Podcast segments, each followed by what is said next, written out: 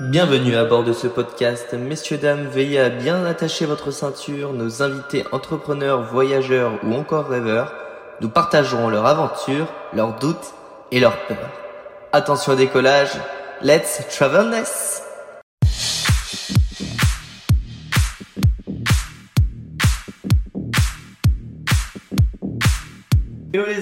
Bienvenue dans cette vidéo. Aujourd'hui, je vais être en compagnie de Paul Barret, euh, qui a testé l'expérience de retraite médiative, le Vipassana, ainsi que Maël Rousseau, qui a entrepris un voyage à travers toute l'Europe, Elliot Prigent, qui lui a été auteur d'un voyage de plus de 9 mois à travers différents pays d'Asie pour pouvoir interroger des acteurs du climat, et moi-même, Tanguy, qui a pu euh, avoir une expérience assez folle et transformatrice de 6 mois en Thaïlande. Nous avons chacun vécu une expérience hors norme, et aujourd'hui nous sommes ici, vous en doutez, pour vous en parler.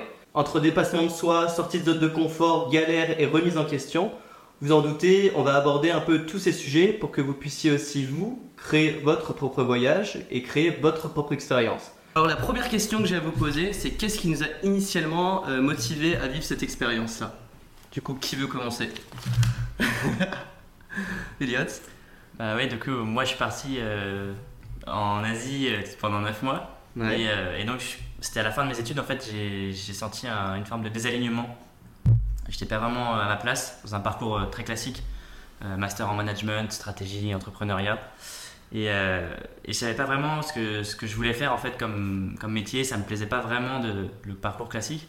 Et du coup, euh, voilà, j'ai décidé de partir pendant 9 mois et, et c'était vraiment une, une soif de découverte, de rencontres, euh, d'apprentissage aussi, de, de vraiment de vivre des expériences pour voilà, ouvrir mon champ des possibles et voir en fait qu'est-ce qui pouvait se passer si je faisais quelque chose qui était complètement euh, what the fuck par rapport au, Ok, ouais, je vois. au chemin qui était a priori tracé quoi. Trop bien.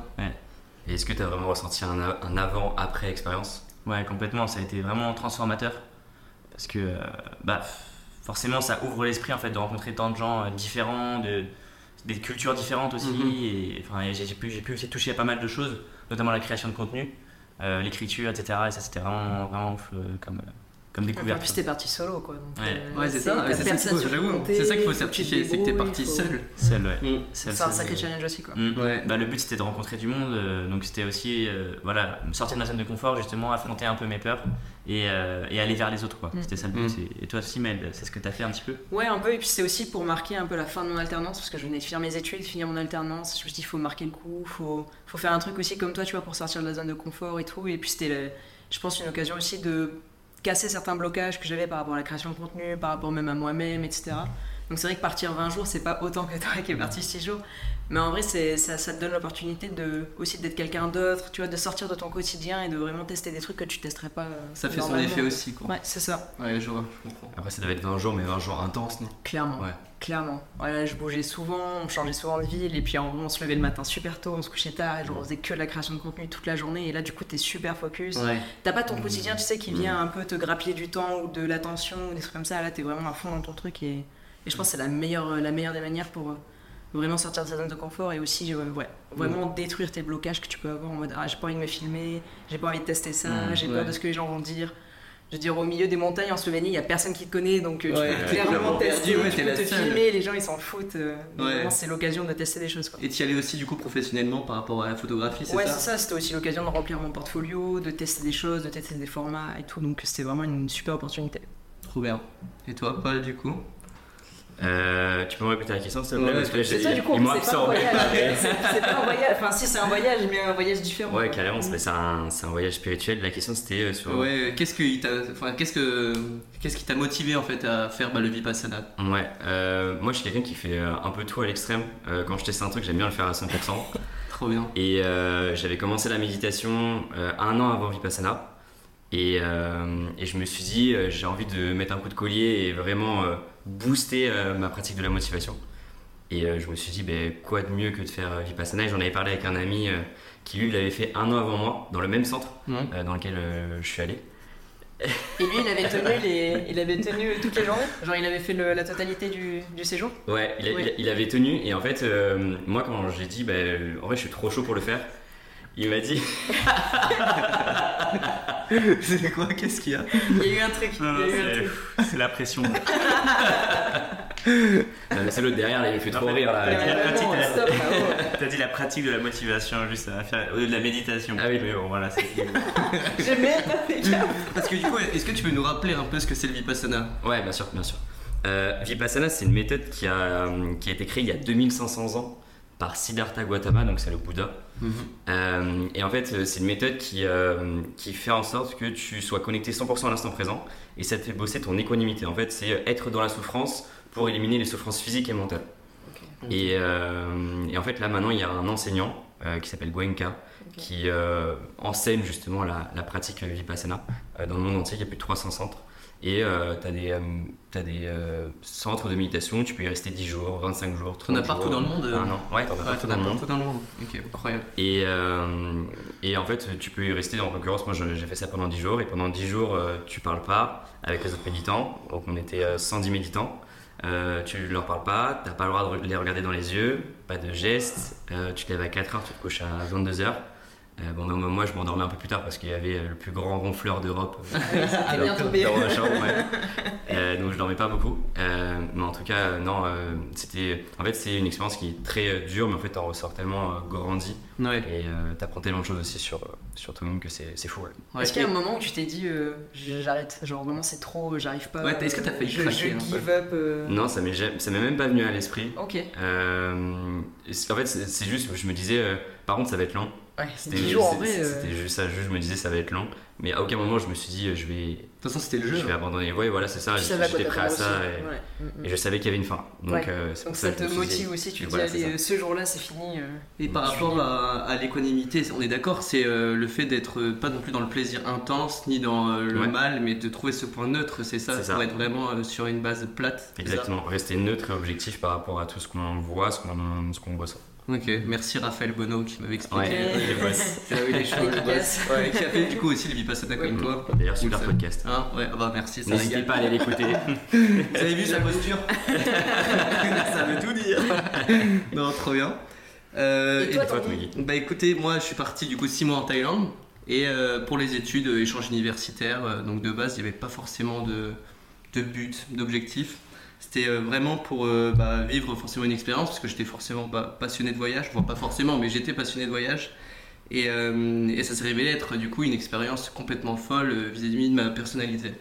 Donc euh, j'ai appris à découvrir beaucoup de choses sur moi, donc on va en parler plus tard, mais Ouais. beaucoup de choses sur moi et euh, comprendre un peu euh, bah, ma progression, que ce soit personnelle, et notamment un peu comprendre de, un peu plus le, pas le voyage en tant que tel, mais plus le voyage introspectif, introspectif pardon, comme je l'entends.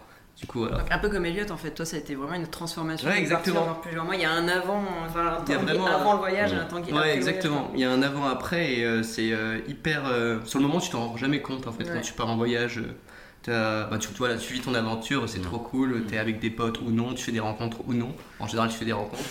quand même. Pendant quand 6 même. mois, j'espère que des gens, sinon c'est long. non, mais ouais, non, je suis pas resté seul, même si seul, pour moi, il y a Oui, que des oui. bienfaits aussi. Mais euh. Ouais, c'est un truc euh, hyper euh, marquant et tu vois directement le, la- le avant et après. Donc c'est trop bien.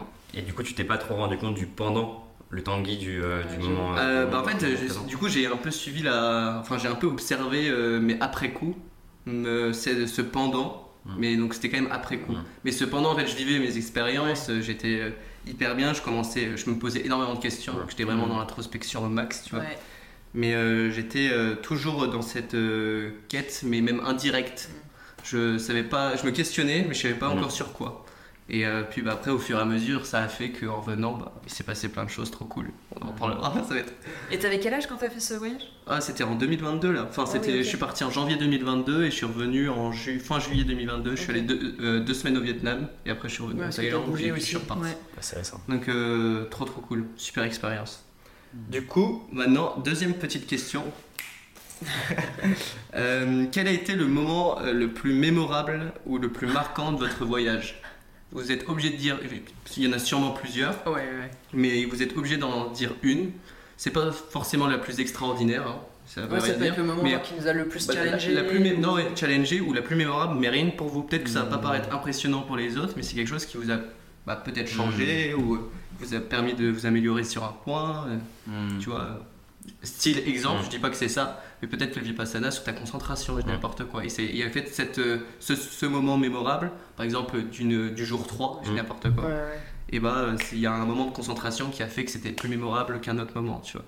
Enfin, je dis ça. C'est Ouais, forcément ouais. peut-être pas ça, tu vois, mais en tout cas, c'est ce style-là. Hmm. Ok. Du coup, est-ce que vous avez une petite idée par rapport à ça? Et vous savez quoi? Quand vous êtes en train de réfléchir, ça c'est le truc que, je kiffe euh, dans mon podcast, c'est que du coup les gens en fait se plongent du coup Ouais, eux aussi. indirectement dans ce voyage Ouais. introspectif. Ouais. Et c'est ce que j'aime dans mon podcast, c'est que du coup, euh, pas forcément de temps en temps il y a des blancs, mais c'est ce qui me passionne, tu vois, dans le podcast. C'est de, voilà, tu cherches, tu essaies de revenir dans tes souvenirs, de comprendre un peu comment tu agis. Comment... Hmm. Moi, par exemple, pour vous donner euh, un exemple, le moment, je pense, le plus marquant, ça a été euh, quand euh, je suis parti, en gros, donc j'étais en, Thaïlande, j'étais à Bangkok, je suis allé sur une île qui s'appelle Koh Tao, donc c'est au sud de, Bangkok. Et euh, pour y accéder, en fait, tu passes par une île qui s'appelle Koh Samui, après tu pars par Koh enfin Phangan, chacun sa prononciation, et euh, Koh Tao. Et en gros, To- Koh Tao, pour moi, tu vois, c'était le, le bonheur à l'état pur. En fait, tout était euh, parfait. Et j'ai enfin, si je peux le réutiliser comme ça, c'était un peu l'équanimité, mais visuelle, entre guillemets, tu vois. C'est con à dire, mais c'est vrai. C'est- Tout était. euh, et pour moi, c'est un des meilleurs moments que j'ai eu où je me suis même dit, euh, enfin, il faut absolument que j'y retourne, il faut absolument que je revive des choses, il faut que je me repose des questions à ces endroits-là. Des- C'est à ces endroits-là que je me suis posé plein de questions aussi. Euh, sur comment j'étais, euh, ce que je vais faire, euh, est-ce que je prendrais vraiment plaisir à être dans ce voyage, enfin plein de trucs. Et du coup, euh, ça, Koh Tao, c'est un peu mon endroit préféré sur Terre. Relié à avec des sunsets, Ah ouais. pépites. Splendide. Oh, vraiment incroyable. J'ai toujours dit que du coup, je ferais ma demande en mariage là-bas. Ah ouais, le mec, pas du tout tout moche. Mais euh, ouais, là, c'est good. Je vous incite à y aller. Hmm. Toi, Elliot? Ouais, j'ai deux trucs en tête, mais je vais dire le positif. Hmm C'était un- une interview que j'avais faite euh, au Cambodge. Ouais. Euh, C'était quelqu'un qui avait lancé une euh, entreprise pour créer du- des tissus à partir de, de lotus. Mhm. Et, euh, et en fait, on était dans un petit village vraiment reculé au Cambodge, vraiment un truc paumé. C'était un peu passant, etc. Et donc, on pouvait pas faire l'interview sur place. Et, et du coup, il m'a il m'a amené en, sc- en scooter, donc j'étais avec lui, je- au bout, au bout d'un village vraiment reculé. C'était vraiment impressionnant d'a- d'arriver là. Et on, est, on est monté sur une barque euh, avec euh, un Cambodgien et sa fille qui nous conduisaient, qui était vraiment adorable, euh, enfin souriant, etc. Et en fait, on a, on a été dans le, on s'est baladé dans les champs de lotus au coucher de soleil Putain, et on a tourné l'interview là-bas. C'était vraiment Wow. magique. Incroyable. J'étais là, waouh. Rien que pour ça, ça valait le coup. Ouais, ouais, raison de c'est- plus pour aller voir ton documentaire. Ouais, c'est ça. de voir la vie, Ouais, ça. Non, c'était génial. Mais ouais, ok, incroyable. Ouais, et puis, ouais, super expérience. Trop cool. T'es resté en contact avec des gens là-bas? Euh, bah, j'ai toujours les contacts. Après, c'est vrai qu'on discute pas au quotidien, etc. euh, parce que voilà, chacun a ses T'as- aventures. Donc, euh, T'as quand même rééchangé avec eux là depuis que t'es revenu en France ou... Ouais, bah, je, je leur avais envoyé mon documentaire, etc. Ah, donc ouais, euh, ok. ils étaient super, ouais, ils étaient très contents. Ouais. euh, donc ça, c'était trop cool. cool d'avoir des retours des gens que t'as interviewés. Ouais, ça c'est incroyable. hein. Ouais, Surtout l'autre bout du monde comme Mm. ça. C'est pas n'importe quoi. Mm, Trop bien. carrément. Incroyable. Et Paul? Euh, pareil, j'en ai deux, euh, mais on va en choisir qu'un. Euh, alors pour le coup, c'était pas le troisième jour, c'était le cinquième jour. Presque. Euh, presque, Je me rappelle de tes posts LinkedIn. Ouais. Et on- donc on méditait 10 heures par jour et on avait une dernière méditation le soir de 45 minutes.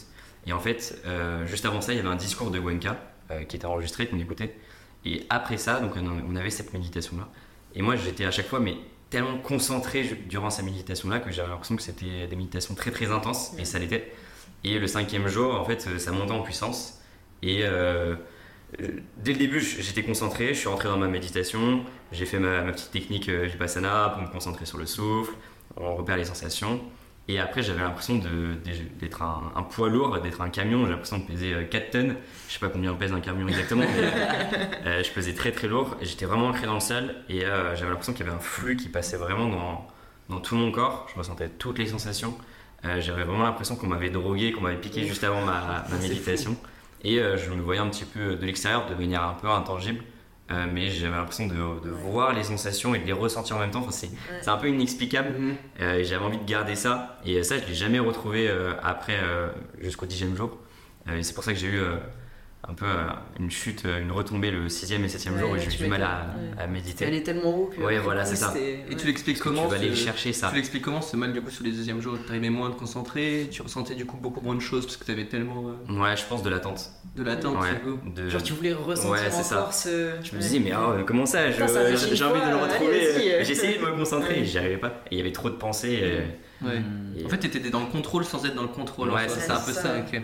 Ouais, je comprends. Et t'as pas paniqué euh, quand t'as ressenti tout ça Genre quand t'as ressenti Non. les flux et tout, quand tu t'es senti lourd, genre y a pas eu un moment où tu t'es dit, il se passe quoi Genre, Ça m'est jamais arrivé. Ouais, euh, heureusement j'en avais entendu parler. Ok. euh. Et je me suis dit, c'est possible. Donc c'était pas une grosse surprise, genre Non, pas d'un coup, ça. ouais, il se passe quoi euh. Mais je me suis dit, c'est impossible que je Ouais, vais le. ouais. que j'arrive. Moi, je méditais avec des gens qui, euh, eux, ça faisait des dizaines d'années qu'ils Mm. méditaient. Et il y en avait certains, même, ils avaient jamais euh, ressenti quelque chose comme ça. Ah oui, ok. Et Ah ouais, euh, et là, je me suis dit, ah ouais, c'est c'est fort. Tu vis. Fort le Ouais. Fort le fort le. J'étais euh, j'étais très content. Ok, incroyable. Putain, sacrée expérience en vrai. Moi, je pense que je vais choisir un. Pas un moment négatif, mais un moment qui a été un peu une galère et qui m'a appris beaucoup de choses parce que du coup, j'ai choisi plein de trucs positifs. Moi, je pense que ce qui m'a beaucoup plus marqué dans mon voyage, c'est le dernier jour. Genre quand il a fallu que je rentre en France. Ah. Parce que là, ça a été une galère sans nom. J'avais de base, genre 13 heures de train pour faire Italie jusqu'à chez moi, genre dans l'ouest de la France. Il fallait que je traverse l'Allemagne, il fallait que je passe à Strasbourg, que je passe à Paris, enfin bref. Et du coup, j'avais un train à prendre à 7 heures à, à La Spezia, en Mhm. Italie, qui m'emmènerait à Milan. Et après, à partir de Milan, normalement, ça devait découler euh, nickel. Sauf que ce train-là est annulé. Ouais. Donc à 7h30, je me retrouve à La Spezia en Italie à me dire, bah, du coup, je fais comment? Genre, tous mes billets de train, euh, ils sont plus bons parce que du coup, je vais louper tous mes changements à Milan, etc. Euh, j'ai pas de billets qui sont bons, tous les trains sont complets parce qu'en plus, c'était les vacances scolaires en France Ah et tout, ouais. donc il y avait plein de Français partout. Je voulais prendre mes billets, mais je pouvais pas. Il y a eu un petit moment de panique. Et en vrai, je trouve que ça, ce qui est- parce qu'au final, j'ai réussi à rentrer, tu vois, ça m'a pris deux jours, mais j'ai quand même réussi à rentrer. Ça m'a appris un max de résilience. Genre, Mmh, vraiment, tu vois, mon train, il est annulé bah ça sert à rien que je pleure, ça sert à rien que je Mm. panique, ça sert à rien que je m'énerve. Genre, il est annulé, il est annulé, tu vois. Il y a personne Ouais. qui va venir me voir et me dire Ah, si tu pleures, allez, c'est bon, on va remettre le train. T'étais vraiment dans le self-control de J'ai eu un petit moment de panique et au final, je me suis dit Au pire, t'auras toujours des solutions. Tu trouves un hôtel quelque part, tu trouves un Flixbus, tu, tu vois, tu, ce sera galère, ce sera long, ça va être chiant, mais tu trouveras quand même une solution. Et à ce moment-là, c'était quoi ta... Est-ce que tu as réussi un peu à identifier l'émotion que tu avais, c'est-à-dire euh, la peur par exemple aussi que tu avais à ce, à ce moment-là? J'avais la peur de me retrouver toute seule. Ah ok. quelque part où vraiment je parle pas la langue déjà italien, je Mhm. parlais pas italien à la Mhm. Spezia. Donc, peur de la langue aussi, du coup Ouais. Le-. La peur ouais, de pas pouvoir communiquer à Ouais. l'autre et aussi d'être dans un endroit que je connais pas du tout et vraiment de rester bloqué dans un endroit que je connais pas toute seule quoi. Hmm, Parce que moi ma pote elle avait ses trains et tout et au final j'ai fait le trajet avec elle tu vois.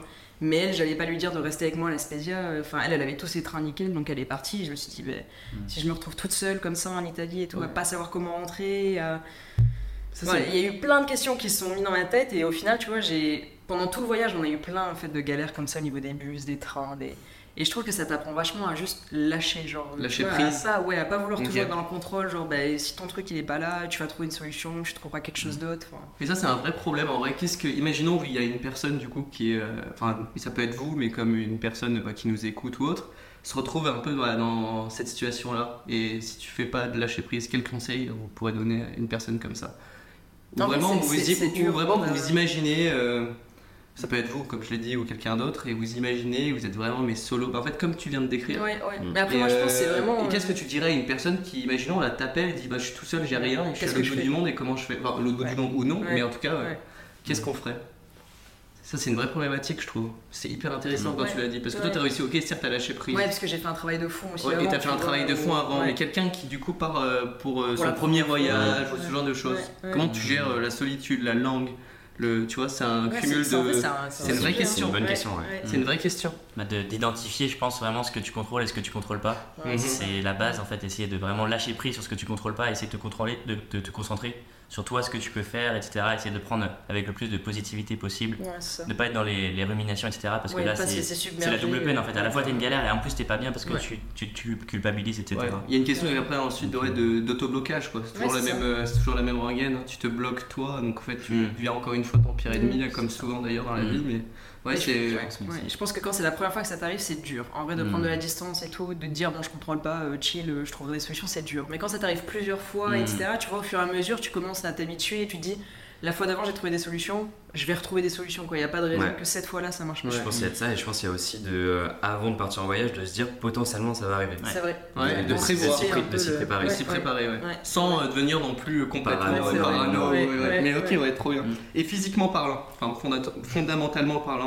euh, on se retrouve du coup seul. Donc euh, même schéma.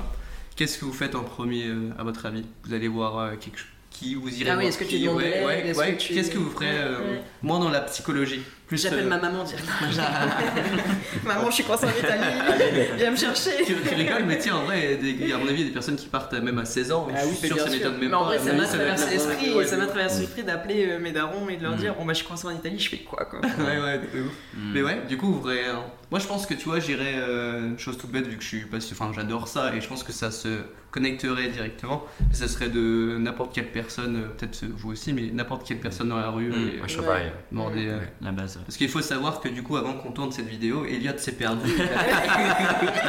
Et il a demandé de l'aide. Il Dans il a l'enfer de Quiberon. il s'est perdu, il a, il a voulu se promener seul et il s'est perdu et du coup, il s'est retrouvé chez, dans une pizzeria. Elle a un très mauvais sens Ah de l'orientation. Ouais, fallait que ça sorte. J'accepte mes, mes, mes défauts. Non. Après 9 mois à crapahuter en Asie, il faire à Quiberon. Et voilà, il y a toujours quelqu'un pour nous aider, et même euh, partout dans le monde. Donc ça, c'est Ouais, ça c'est trop bien. Trouver une pizzeria Voilà. et avion. Puis après, Voilà je pense conclusion, que. c'est ça. Ouais. Après, je Oui, pense c'est ça. ensuite que tu, po- tu poses euh, bah, ton, dans ton esprit ou autre un espèce d'équilibre qui fait que, après, bah, même si, imaginons, t'es introverti ou que t'as peur d'aller Ouais. vers l'autre, tu le fais après plus naturellement. Ouais. Mais ça, après, ça vient au fur et à mesure des Ouais, voyages. Donc, si t'arrives. euh.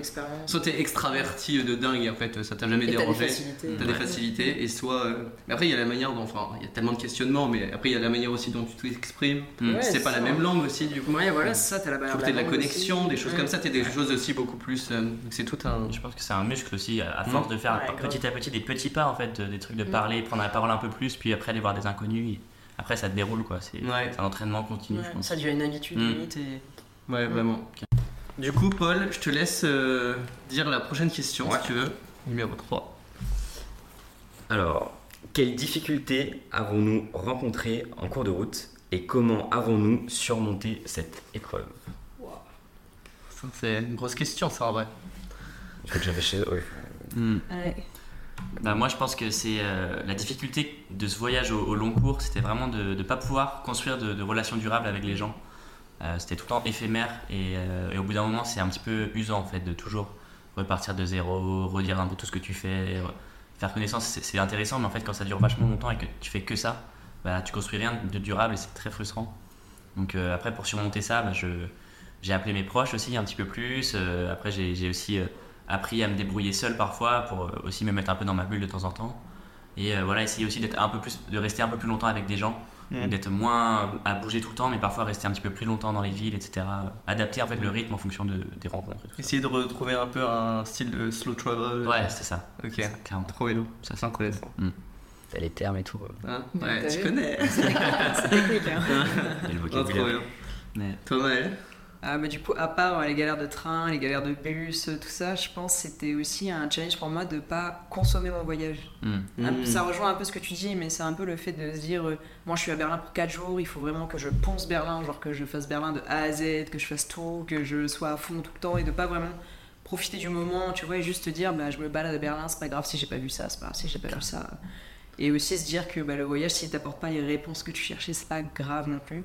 Ça te donne des clés pour peut-être les trouver plus tard, mais pas, pas mettre trop d'espoir, tu vois, sur le voyage en te disant ouais, je vais faire un jour et ça va changer ma vie euh, Mm. complètement. En fait, je pense que moi, il y a un, plus un, un équilibre à trouver entre. Tu sais, beaucoup, quand ils partent en voyage, c'est dans l'optique, et ce que je comprends souvent en famille, c'est d'aller voir euh, voilà, les 15 sites euh, Mm. Les touristiques, ou les choses Instagrammables, ou ce genre de choses. Et en fait, ça dépend de la quête que tu cherches, même avant même de partir. Au fond de toi, en fait, tu le sais déjà. Tu sais que quand, par exemple, je suis parti en Thaïlande, je savais que ça allait changer ma personnalité. Juste, je l'acceptais pas forcément au grand jour, entre guillemets, et je savais pas à quoi m'attendre. Mais en tout cas, je partais pas en mode euh, bon, euh, la Thaïlande, il faut que je pense tout de A à Z. Forcément, j'ai pas tout fait, même si je suis parti 6 mois, j'ai pas tout fait, tu vois. Donc je pense qu'en fait, il y a juste un. Les deux finissent des fois de temps en temps à se, enfin, Mm. se regroupent au bout d'un moment. Mais euh, au début, euh, ouais, il y a cet équilibre aussi à trouver entre bah, quand tu prévois ton voyage, pendant le voyage, et puis bah, après, bien évidemment, l'après. Mais et je trouve que c'est un peu compliqué euh, de- des fois aussi de, de choisir entre ces ces deux choix-là. Ouais. De choisir un- la découverte d'un endroit ou finalement de découvrir soi ou les Ouais. deux en même temps. ou- Enfin, Mm. faut pas trop se poser de questions pour le coup, je trouve, sur ça. Et peu du coup, sur ça, tu vas vraiment au feeling ou tu prépares quand même en disant bon bah là cette semaine je vais être en slow travel, la semaine d'après je vais vraiment profiter un max ou genre vraiment tu vas au feeling. en J'y vais au feeling. euh, euh, Pour en moi, fonction euh, de- ouais, pour moi, c'est vraiment euh, la, beau- la- le, le voyage à l'état pur dans le sens où euh, c'est euh, la découverte, mais au sens très large. Ouais. Ça peut être sur n'importe quoi. Et euh, juste après, adapter ces situations par rapport à. Par exemple, euh, pour donner un exemple, euh, quand je suis arrivé, du coup, parce que je suis parti avec deux de mes potes, euh, quand on est arrivé, bah, l'objectif c'était pas forcément de me découvrir. Quand on est arrivé, c'était vraiment de s'installer, de comprendre, de peser un peu nos, nos traces un peu partout, comprendre comment ça fonctionnait, que ce Mm. soit par rapport au transport, les choses un peu. Et au fur et à mesure, oui, là c'était plus moi, Ouais, et réussir à trouver un peu cet équilibre entre bah, j'ai envie d'être seul aussi, même si euh, j'aime beaucoup mes deux potes, tu vois, Mm. mais euh, d'être seul et euh, de partager des- aussi des choses avec eux et tu vois, trouver. En fait, ça s'est fait ouais, vraiment Ouais, sur le c'est cours. un équilibre à trouver au fur Ouais, et à mesure exactement. aussi en testant. Mm, mm, exactement. Et donc ça, c'était ta plus grosse difficulté aussi? Euh, je pense que ma plus grosse difficulté, je pense, alors c'était une des grandes difficultés, mais je pense que la plus grande difficulté, moi, c'est plus fait du coup après le voyage, avec le syndrome du voyageur, du coup, Ouais. où vraiment euh, tout le monde avait une intensité, euh, enfin tout le monde, pas du tout. moi, j'avais une, une, une intensité hors norme que du coup personne ne pouvait comprendre, qui est propre à chacun après un voyage Mm. que l'on fait. Et euh, en fait, mes parents, mes amis, c'est normal, ils pouvaient pas comprendre en fait tout ce qui. Et du coup, bah, en fait, j'avais plus aucun objectif. Enfin, je suis arrivé chez moi à Paris, euh, c'était mes plats de chez plats. Ouais, J'avais aucun- Je ne savais pas quoi faire. Mm. Et euh, bah, après, voilà, au fur et à mesure, euh, bah, ça s'est révélé que justement, grâce à ce syndrome du voyageur, j'ai réussi à trouver des clés euh, Mm. qui ont fait que bah, j'ai créé le podcast, ce genre de Mm. choses. Mais euh, sinon, euh, c'était ça, je pense, le plus compliqué. C'était de passer vraiment d'un voyage qui te change, mais enfin qui est tellement mais en dehors de ton quotidien. Et en fait, j'avais réellement écrit une pa- nouvelle page blanche sur en Thaïlande, sur ce territoire-là, Ouais. et de revenir sur mon ancien territoire entre guillemets. C'était des- ce, ce changement était trop complet, euh, trop complexe. Et euh, c'est pour moi un des facteurs qui fait que le voyage, c'est juste génial pour tout. Tu te poses plein de questions, c'est hyper formateur. Forcément, c'est formateur. Mais il y a quand même euh, à court terme, des fois, du coup, cette, Le euh, retour est toujours un peu c'est ça. Sur le C'est long terme, le voyage est toujours révélateur de plein de choses hyper Ouais. positives. Mais à court terme, ça peut être. Ça dépend de la personne. Puis tu sens un décalage avec les gens, genre vraiment quand tu rentres, toi t'as vécu un truc de fou, t'as trop kiffé tes jours et tout. Enfin, Exactement. Tes balades, tes découvertes et tout, et quand tu rentres, les gens ils comprennent pas forcément ce que t'as C'est vécu. ça, Et exactement. du coup tu te dis mais ouais pourquoi ils sont pas aussi excités que moi, pourquoi ils sont pas autant à fond C'est et ça. tout, et du coup tu. Ouais, il y a un décalage un peu. Et puis c'est ce que je disais à Paul hier, en fait, le, t'as des personnes, du coup, forcément, tu reviens de ton voyage et ils viennent te parler de la dernière news, Mm. Ah, ça va pas avec tel pote ou tel ex ou tel copain Mm. de copine, etc. Et c'est triste à dire, mais euh, t'es- à ce moment-là, quand tu pars en voyage, t'es vraiment plus dans l'effacement. J'en parle souvent en vrai, dans mes podcasts, mais t'es vraiment plus dans l'effacement fusionnel. T'es plus concentré sur les autres, mais t'es concentré sur toi. Mais pas de manière égoïste comme on l'entend, mais dans le bon côté de l'égoïsme. Et euh, c'est ce qui fait un choc en fait. Du coup, bah ça y est, il y a de nouveau un milliard d'informations où en réalité tu t'en fiches parce que t'es tellement axé sur toi que, qui fait que bah, ça rend le truc complètement. euh, et après, c'est bah, c'est le temps. Et après, c'est la gestion du temps, c'est de comment tu gères les choses après un voyage comme ça, euh, où tu essaies de te retrouver un peu plus des bases en retrouvant ton ancien territoire du coup. Je sais pas si tu l'avais préparé dans les questions d'après, mais du coup, comment t'as fait pour surpasser ça, surmonter ça? En gros, bah, je pense que tu vois, euh, bah, alors, pendant quelques mois, euh, il se passait rien, comme je le disais. Et, euh, et après, en fait, j'ai juste euh, pris un carnet. J'ai mis des, no- des mots un peu partout sur ce carnet. Je notais, mais tout- au début, ça ne voulait vraiment rien dire. Et, et je me suis rappelé tout simplement plein de souvenirs d'enfance, en fait. J'avais tellement, tu sais, qu'est-ce que je rêvais de faire, qu'est-ce que. Donc, tu vois, je me suis rappelé comme quoi je voulais devenir joaillier. Donc, il y avait cet esprit créatif. Euh, je me suis rappelé euh, de mes vacances avec mes cousins, euh, je me suis rappelé un peu mes discussions avec ma soeur, mes parents, enfin plein de trucs des fois qui ré- très futiles où on se souvient pas forcément, ou des moments de solitude aussi, de comment j'étais. En fait, je me suis introspecté, mais sur l'ensemble de ma vie en règle générale, et et jusqu'au souvenir où je me suis dit putain, mais depuis mes 13-14 ans, je rêve d'entreprendre quelque chose, mais c'est ça qu'il faut que je fasse à ce moment-là, sachant que je viens de vivre un truc de ouf. Et là, je me suis dit podcast. Ça, ça allie les deux passions que j'ai, voyage, entrepreneuriat en liant le- les rencontres via bah, du coup les peurs, etc. Donc à ce moment-là, tu vois, c'était peur, l'incertitude. En fait, il y avait un cumul de peurs, mais euh, pff, monstrueuse. C'était un peu ça. Trop bien. Ouais. Trop bien. Ouais, grave cool. Mm. Vous avez surmonté ça comment? Je sais pas si tu l'as dit, toi, avec le. Mais- Comment t'as surmonté euh, le fait d'avoir des relations éphémères et tout genre? Je l'ai pas dit. Euh, bah si un petit peu, mais ouais, c'était surtout le fait de du coup de ra- ralentir un peu le, le voyage, etc. Mais, mais je rejoins ce que tu dis quand, quand je suis rentré, moi c'était un petit peu pareil. Enfin, moi à l'inverse de toi, c'est que j'avais déjà cette idée de projet directement, Mhm. parce que j'avais commencé à créer du contenu et en fait j'étais hy- hyper enthousiaste en fait d'arriver, d'avoir le temps de, de- de créer du contenu, de- Ouais. de, faire euh, vraiment de mes recherches un peu de, cette quête de connaissances, etc. Et de tout euh, documenter. J'étais vraiment euh, hyper enthousiaste parce que j'avais un projet dans lequel je pouvais mettre toute mon énergie euh, que j'avais de ce voyage et que réussi tu à, avais- ouais, à établir ta situation sur vraiment le futur. Il y avait quelque chose de fondé en fait quand tu ça. rentrais. Moi au final, je reprenais juste Mm. les cours et je savais pas ce qui Bah, allait se passer. Et Et du j'en avais marre de j'étais faire que juste d'aller content, en quoi. Mm. Ouais, exactement, ouais, c'est Mm. ça. Du coup, Elliot, il a commencé à créer pendant son voyage. Et ça. toi, en fait, l'idée t'est venue après ton C'est ça, voyage. bah moi pendant le voyage j'ai fait mais aucune, euh, aucun compte, enfin pour mon compte perso Instagram, bon d'accord, mais c'est pas du vrai contenu comme on Pas l'entend. dans mais- un projet entrepreneurial. Ouais c'est ça, il y avait euh, Ou- mais rien, c'était vraiment du kiff à 100% en soi. Et du coup ouais c'est venu après. Trop bien. Ouais, et toi mon Polo Euh, Une difficulté euh, Ouais. qui a fait que... Ouais, mais Ouais. déjà c'était les 10 jours les plus durs de, de toute, ma, toute ma vie. Ouais, Euh, c'était très compliqué. Euh, mais euh, parce que là, pour le coup, on a beau dire, ok, on peut anticiper ça, ça, ça, ça. Moi, il y a un truc que j'avais pas du tout anticipé. Euh, je pensais que j'allais tout seul dans la chambre. Et au final, j'étais pas tout seul, on était trois. Et en fait, il y a eu trois épreuves en une. Euh, C'était en été, donc il faisait chaud.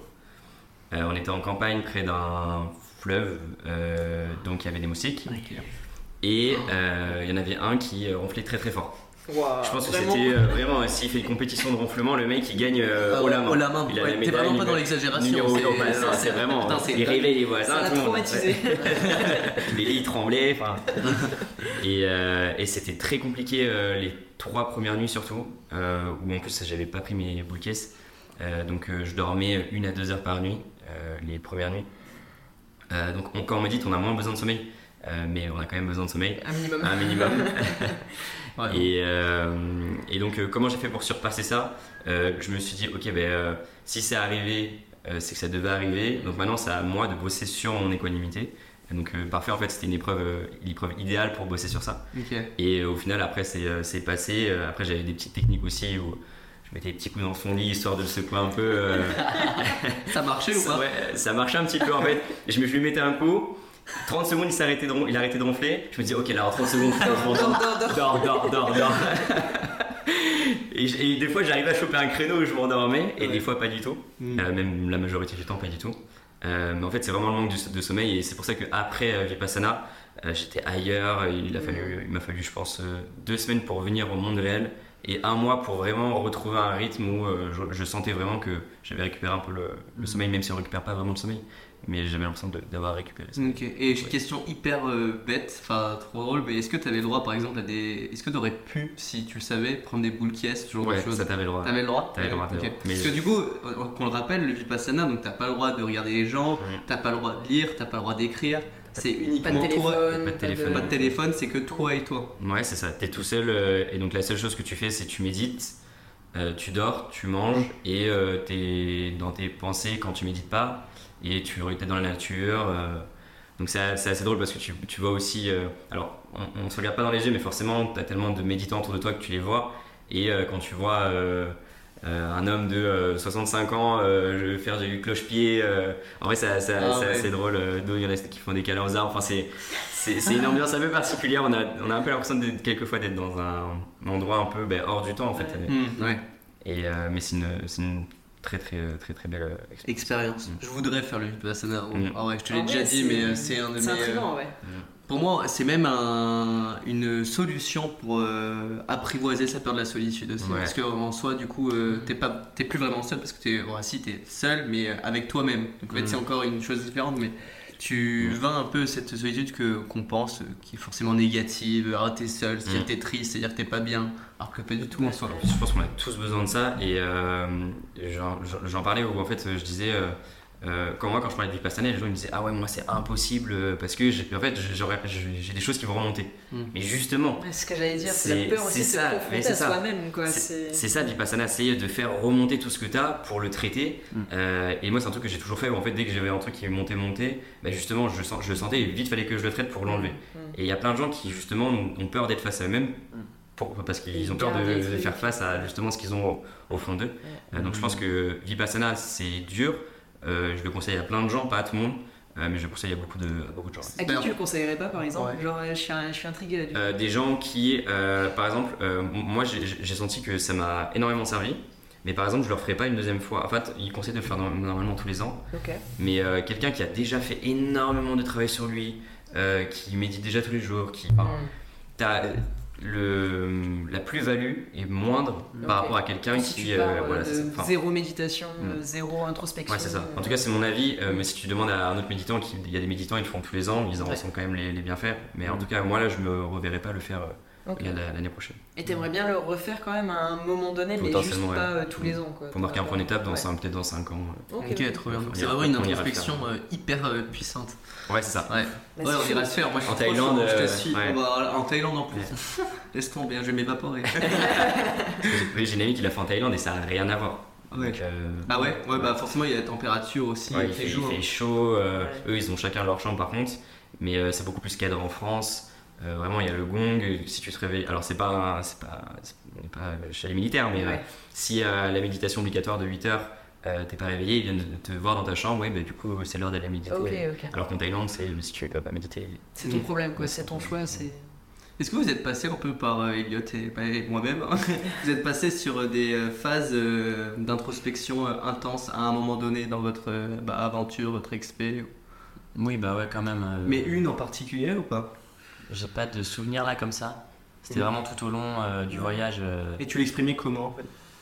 C'était plus par des Hmm. pensées ou euh, d'écriture ou... Ouais, bah c'est ça, ouais. c'est pour ça que je me suis mis à l'écriture. Je pense aussi c'était une manière de, de justement extérioriser un peu toutes ces pensées. euh. Je me suis mis à la lecture aussi. Bon, ça c'est pas vraiment de l'introspection, mais ça fait partie de, des processus de, de- de découvrir des nouvelles choses et, de se confronter à la nouveauté. Hmm. Et, et ouais, du coup, l'écriture, c'est vraiment là j'ai découvert le pouvoir de l'écriture sur pour vraiment euh, apaiser ses pensées, euh, voilà. Mais mieux aussi euh, quelque part converser avec soi-même, avoir une conversation Ouais, avec soi-même pour observer ses pensées et comprendre un peu dans, comment on était à, à ce, ce jour-là, par exemple, Hmm. et comprendre qu'est-ce qui a fait que ce jour-là on n'était pas bien, etc. On peut vraiment analyser en fait à posteriori. Et est-ce que le, le changement de pays, la culture, te faisait ressentir une introspection différente en fonction du pays dans lequel tu étais? Ouais, carrément. Bah, c'est sûr que ça, ça influe plus ou moins inconsciemment, je pense, mais c'est clair que c'est super. Enfin, c'est Mm. différent à chaque fois, c'est nouveau et comme c'est nouveau, ça, ça t'ouvre encore plus l'esprit, Ouais. je trouve. Et ça t'ouvre, enfin, c'est vraiment ça, te- ça, ça, ça te- booste ta créativité pour Ok. pour toutes tes pensées. C'est Sur ce que tu vois, ton environnement, Ouais. etc. Ok, Mm. ok, trop bien.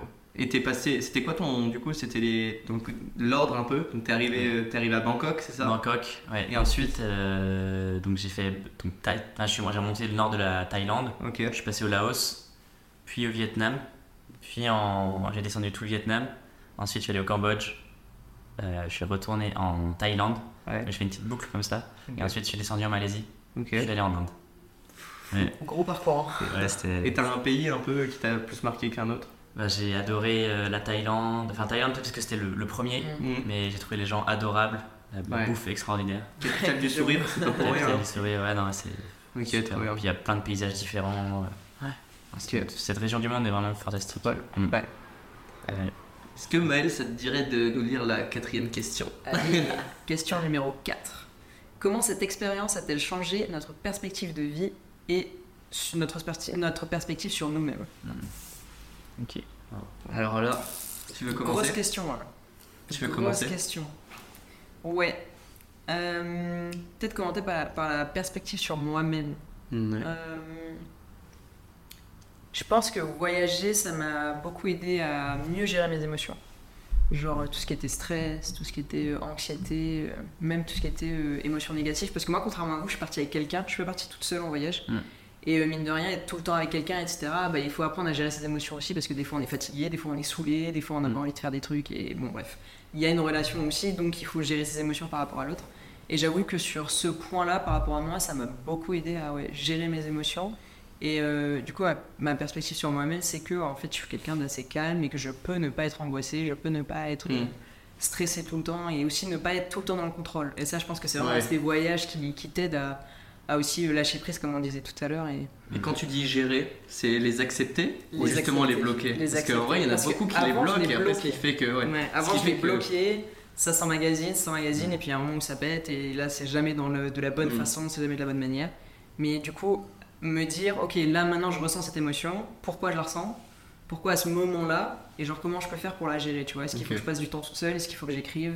Mm. Est-ce qu'il faut euh, un peu plus analyser genre mes réactions à- aux événements et mes émotions? Et ça, tu le fais à chaque fois que tu as une émotion qui est très très forte?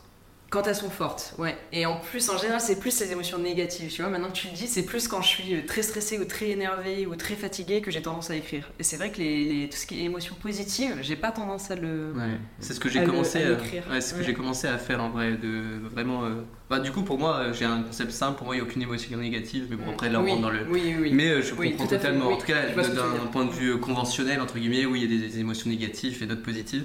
Mais euh, j'ai commencé à du coup j'écrivais quand ça n'allait pas. Par exemple j'ai vraiment commencé typiquement à écrire quand j'avais le syndrome du voyageur. Mais euh, depuis peu j'écris vraiment des émotions, des émotions positives pour euh, bah, comprendre bah, pourquoi je suis pas bien, mais pourquoi aussi je suis bien? Qu'est-ce qui fait? Et Ouais, essayer de faire ce lien entre les deux et encore mieux comprendre de pourquoi telle action, telle pensée, telle réflexion. Ah, tu tu pas vois. se focus que sur le, nég- enfin, C'est sur ça. le négatif, entre Ouais, guillemets, ouais. sur ce qu'on perçoit comme négatif. ouais, quoi. ouais, exactement. Non, c'est.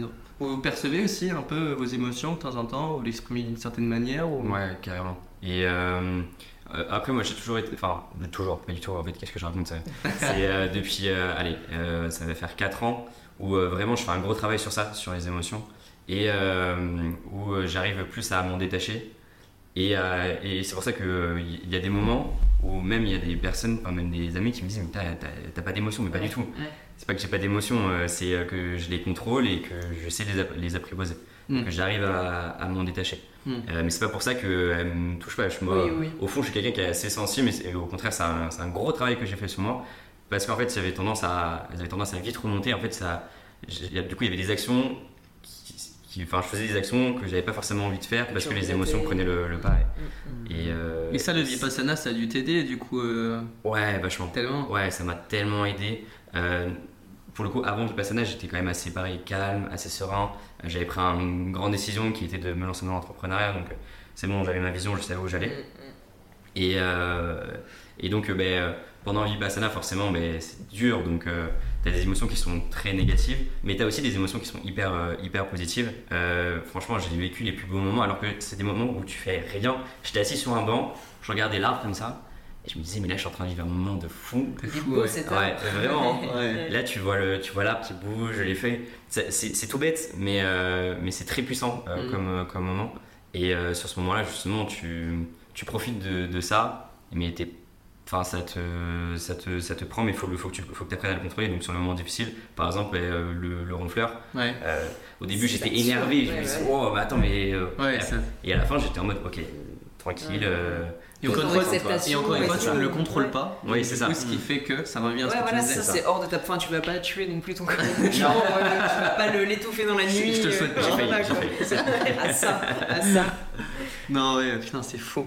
Et toi, t'écris ou pas, Tanguy Hein? T'écris, toi, tes émotions Ou Ouais, tu je les écris très- de les gérer ou Non, vraiment bah, ça je- tout passe par l'écriture Principalement, ouais, c'est me poser euh, un milliard de questions. Je m'en pose, mais euh, tout le monde se pose des Oui, questions. oui, oui. Mais euh, je m'en pose, je pense, en tout cas à mon sens, je pense, par rapport à tous mes amis autres, euh, fois 100 euh, plus des questions. euh, C'est pas très Mais c'est rigolo parce que du coup, ça passe vraiment par l'écriture, quoi. Il y a Ouais. vraiment un truc qui fait que quand t'as besoin de- d'exprimer un truc, c'est Mm. voilà, papier, stylo et Ouais, et et je- t'écris, quoi. Et je passe aussi un peu, euh, j'ai un peu appris à méditer, mais en pleine conscience. C'est-à-dire que même les aliments que je suis en train de manger, maintenant, j'essaye de le moindre, essaye- j'essaye de ressentir la moindre fibre du- de la chose, même tout à l'heure. En fait, Mhm. je le dis pas forcément, mais j'essaye de ressentir la, la, la moindre chose que je sens pour voir ce que mon, sort, mon corps ressent.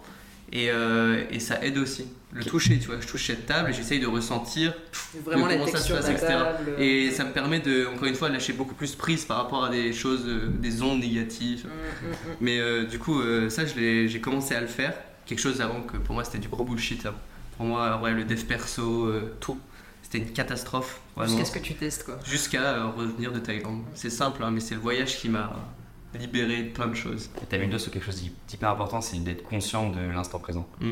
Et euh, pareil, je l'ai vu à Vipassana où on mangeait, et en fait on mangeait, on, on regardait notre assiette, et on était conscient du goût, de la texture, de ce qu'on était en train de vivre. Et c'est dans ces moments-là où souvent on a une dose de bonheur, euh, Mm. qui- c'est quand on est dans l'instant présent qu'on a la dose de, de bonheur qui est la plus... Forte, la plus en intense. fait, vraiment. Ouais, c'est ça. Mm. Exactement. Ouais, non, c'est. Et vous alors? Comment cette expérience vous a changé, vous personnellement, euh, et votre perspective de vie aussi? Est-ce que ça a changé votre perspective de vie ou pas? Euh, Moi, ça, ça m'a aidé à, je dirais, à prendre la pleine responsabilité de mon existence. Mm. Parce que, euh, voilà, j'étais, euh, enfin, moi, je, suis dans une, je viens d'une famille nombreuse, je suis le petit dernier, j'étais un peu cocooné, etc.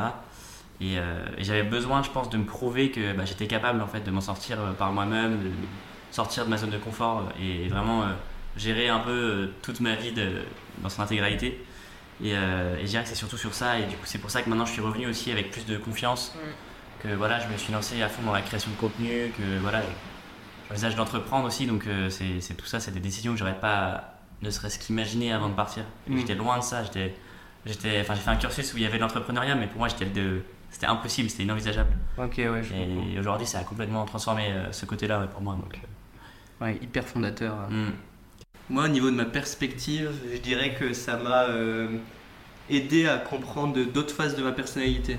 J'ai toujours été, euh, par exemple, euh, bah, je me suis beaucoup vécu, enfin, je suis quelqu'un qui se vexe assez vite, comme en plus positif, comme quelqu'un d'être, enfin, je suis quelqu'un de très sociable et qui adore le dialogue, etc. Et en fait, bah, les deux ont évolué dans le bon sens. Le fait d'être sociable, en fait, j'ai commencé à plus parler aux autres enfin, comme je le faisais de base mais euh, je m'exprimais déjà mieux. J'ai fait aussi peut-être que je connaissais une, une autre langue. C'est tout con, c'est un micro-lien, mais le fait par exemple de parler anglais, ça me permettait aussi de comprendre euh, comment parler d'une manière différente à une autre personne ou autre. Donc ça, ça a beaucoup changé. Et du coup, ça m'aide beaucoup maintenant aujourd'hui, même quand je m'adresse à une personne française hein, qui parle français. Je suis certes très sociable, je dis toujours plein de choses, etc. Mais en tout cas, je sais que je m'exprime un peu mieux. Alors ça m'arrive de bégayer, hein, mais plus dans la manière des mots, enfin dans le sens des mots. J'arrive beaucoup mieux à m'exprimer auprès des autres qu'avant où ça partait un peu dans tous les sens euh, du fait de mon hyperactivité ou ce genre de choses. T'as appris à canaliser un peu. C'est ça. Et euh, le, le fait que je me vexe beaucoup, euh, ça ma famille pour en témoigner. hein. C'est vrai que je me suis vexé mais un nombre de fois. Et pour des, des choses bêtes, hein, mais en général ça dure pas très longtemps, hein, mais juste je me vexe. Maintenant, euh, enfin je me rappelle même pas, euh, en tout cas depuis le retour de Thaïlande, de la dernière fois où je me suis réellement vexé. Maintenant j'ai tellement à lâcher prise par rapport à, aux autres, etc. que s'il y a quelque chose qui me dérange, bah, je suis un peu en mode... euh, on s'en fout, dans, dans deux jours j'aurais déjà oublié cette chose-là. Donc en fait, tant que c'est pas un truc qui va me durer dans le temps, et bah je n'y porte pas trop attention parce que ça sert à rien et ça me bloque l'esprit pour rien. Avant par exemple, typiquement, j'aurais pu me vexer.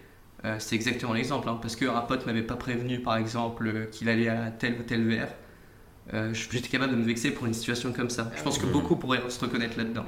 Maintenant, si on me propose pas, en fait, c'est pas grave. Enfin, tu sais, je suis vraiment. Et je veux absolument pas à mon ami.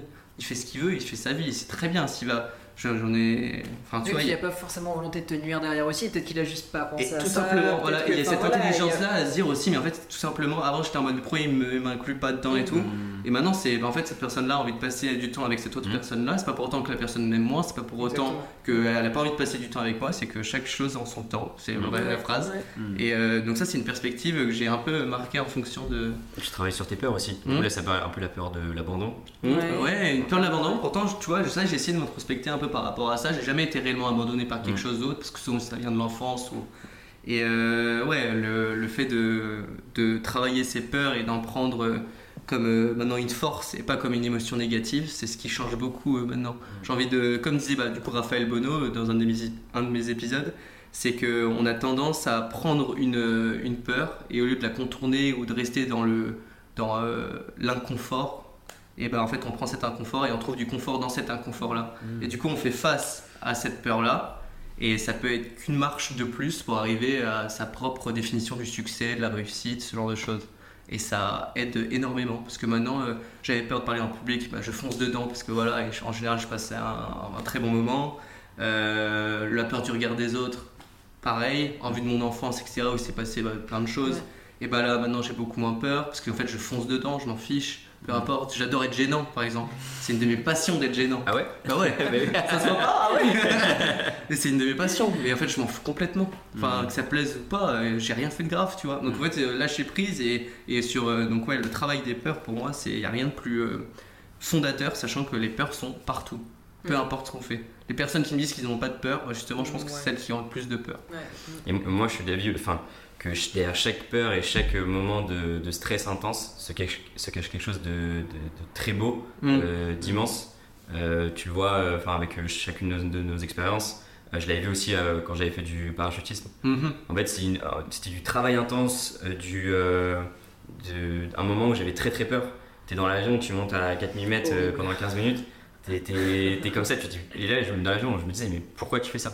Ouais. Pourquoi tu t'infliges ça? Et arrivé en bas, tu te dis, mais waouh C'est la délivrance. C'est délivrance et c'est, c'est faux. Et c'est ça pour chacune euh, des peurs. Et une fois que tu l'as fait, tu te dis, t'es fier de toi. Tu te dis, Ouais. tu bombes tu bombes un peu le torse, tu te dis, ok, Mm. ben, Ouais, C'est- J'ai réussi bien. à Ouais. cette Et ça peur. rejoint l'instant T. C'est qu'en Mm. fait, il y a un petit euh, entre. euh, Bah, par exemple, si tu prends l'exemple du parachutisme et tout, il y a un temps du coup où tu vas aller dans l'avion, un temps où tu es dedans, un temps où tu es juste avant de sauter, et puis un temps où tu fais tout le saut. Mais euh, l'instant T, peut-être, va, ça dépend des personnes, va peut-être se faire toi juste au moment où tu vas franchir le pas dans le, ba- dans Ouais. le bateau, j'allais dire, dans l'avion.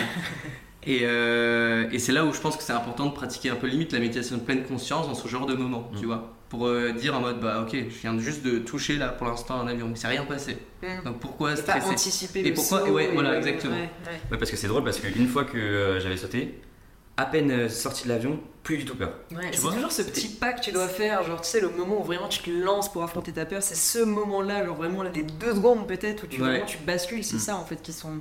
C'est ce moment-là qui est dur à passer en Mm, fait. Après, mm. une fois que tu l'as passé, bah t'as sauté quoi. Enfin, tu vas pas dire dans, ça. dans l'avion. euh. Ça rejoint un peu l'histoire de muscles, ça a travaillé sur des choses de très basiques, puis après des choses beaucoup plus complexes, comme sauter dans le vide, tu vois, forcément c'est quelque chose de très complexe pour le cerveau. C'est ouf. hein. Mais euh, comme, euh, je dis n'importe quoi, mais juste sauter au-dessus d'un ruisseau, où c'est beaucoup moins euh, étonnant dans un premier abord, et ben ça se travaille. Au début tu stresses, et puis après tu...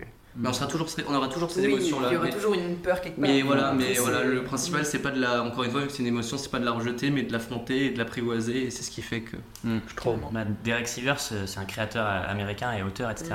Il dit qu'en fait, la peur, c'est c'est une forme d'excitation. Mm. Et, et en fait, on a envie de faire ce qui nous excite quelque part. Donc en fait, il faut transformer un peu son vocabulaire quand on parle de peur et essayer de parler plus d'excitation au final et de, justement, comme tu dis, foncer dedans. Et c'est ça que- Ouais. qui fait qu'après, bah, on on grandit Ouais, et ça arrive après limite au dépassement de soi Mm. et ce genre de choses. Ouais, c'est exactement ça, c'est trop et bien. C'est une bonne boussole. Je trouve, Ouais, la peur. Genre, ouais. euh, je trouve que quand j'ai peur de faire un truc, c'est que j'ai vraiment envie de le faire au fond, tu vois. Mm. Donc si t'as peur, c'est que c'est un bon indice de il faut que tu le fasses, faut Ouais, que il exactement. faut que tu. Plutôt que de te dire non, j'ai peur, je me bloque, euh, je fais pas. Ouais, exactement. À fond. Je te laisse lire la cinquième euh, D'accord, cinquième question. question. Quelle est la personne la plus inspirante que nous ayons rencontrée pendant notre expérience Ah ah Mhm. Ça, ça me touche en vrai cette question parce que pour moi, il n'y a rien de mieux que les rencontres. Ça, c'est vrai. Sur euh, tous les aspects de la vie. hein. Euh, pour moi, tu vois, il y a des rencontres par exemple qu'on a complètement oublié, qu'on n'en parle plus du tout. Des choses tout bêtes quand on était à l'école primaire. On a rencontré plein de gosses et tout. Et en fait, ces gosses-là nous ont éduqués sur plein de choses. Ouais. Le fait de jouer à des billes, c'est notre, euh, notre euh, sens du fait d'être euh, assez habile, par exemple. Mm. En fait, il y a plein de choses qui inconsciemment sont venues à travers notre cerveau, etc., qui proviennent de ces gosses, où des Mm. fois bah, c'est notre meilleur ami d'enfance, des fois bah, on les a complètement oubliés, c'est souvent un peu le cas parce que on n'a pas cette règle des 10 amis sur le doigt d'une main, tu vois, on en a souvent 20, mais ou pas du tout hein, d'ailleurs, il y a certains. Mm. Mais euh, ouais, je trouve que forcément les rencontres c'est un truc, que je sais Et pas. surtout vous, en plus, vous êtes partis longtemps, donc euh, Mm. t'as le temps de faire des rencontres. Puis en plus, quand tu bouges d'un tu à un autre, forcément, tu Mais tu pars tout seul. des gens. Ouais, Ouais, tu c'est ça. T'es obligé d'aller. Enfin, Ouais, Ouais, obligé. t'es obligé de passer le pas vers l'autre où et tout. forcément, Mm. t'as besoin d'aller vers l'autre, quoi. Mm. Mais tu vois, il y a un truc euh, qui fait que tu sais, beaucoup disent ouais, mais faut pour faire des rencontres, il faut forcément partir en voyage. Pas du tout, tu vois. Mm. principe juste tu quittes ton appart, ta Mm. maison, tout ce que tu veux, tu peux aller faire une rencontre. Tu vas, t'es entrepreneur par exemple, bah, ça va être le networking. euh, Mm. T'es euh, vidéaste, bah, ça va être les personnes que tu vas aller filmer. T'es euh, euh, professeur, bah, ça va être les enfants que tu es en train d'éduquer. En Mm. fait, tu peux faire des rencontres tous les jours non-stop. Maintenant, c'est juste à, encore une fois un peu un muscle à, à drainer. Et c'est pas parce que tu parles pas anglais à cette personne-là que tu vas pas faire une rencontre hors norme. Euh, comme nous quatre, vous voyez, tu vois, on se, on se connaissait pas depuis, on se connaît pas depuis très très longtemps. On fait des rencontres, on est bien tous euh, bah, français, en France on parle français, etc. Ça n'empêche pas de nous rencontrer et de faire des, des constats fous, euh, tu vois. Mm. Clairement. C'est incroyable. Mm. Mais même au quotidien, euh, ne serait-ce que essayer d'avoir des petits mots sympas avec, euh, avec les gens que tu rencontres euh, à la boulangerie, etc. C'est des petits trucs bêtes. Mais en fait, c'est des trucs qui, au fur et à mesure, ça, si tu les- la revois, etc., et que tu, tu noues une relation, bah, c'est là finalement qu'il y a toute la Mm. richesse euh, Ouais, ça crée du lien. de la rencontre Ouais. et tout ça qui est, là. Quoi. Mm. Mm. Du coup, qui a une personne en tête?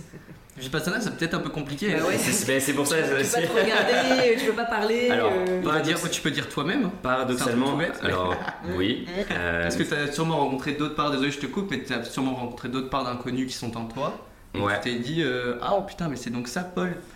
ouais, non, C'est euh, possiblement, euh, on rentre vraiment dans la psycho-psycho, mais c'est hyper intriguant aussi. Hein, les trucs. euh, c'est vrai que tu découvres des nouvelles personnalités, enfin, tu, des nouvelles émotions aussi. Mhm. Euh, mais moi, c'est en fait, paradoxalement, tu parles pas avec les autres méditants. Par contre, tu crées un lien énorme avec les autres méditants. Euh, en fait, quand tu es dans, dans la salle de méditation, on a chacun notre tapis, donc à chaque fois, tu vas t'asseoir sur le même tapis de méditation. Et donc, quand tu t'assois, tu sens, et c'est un mot maintenant que j'ai tout en bouche, c'est l'énergie. Mhm. Tu ressens l'énergie des gens. Et en fait, tu t'assois, et en fait, ce- ton pote, enfin, du coup, je dis ton pote, mais tu vois, Ouais, ouais. plus révélateur, c'est. euh, Ouais, tu, tu crées un lien fort, euh, tu, tu vois que qui, qui bouge pas, et ben tu dis ben lui il bouge pas, moi je vais pas bouger. Et euh, en fait on se tire tous vers le haut, donc ça crée quand même un lien.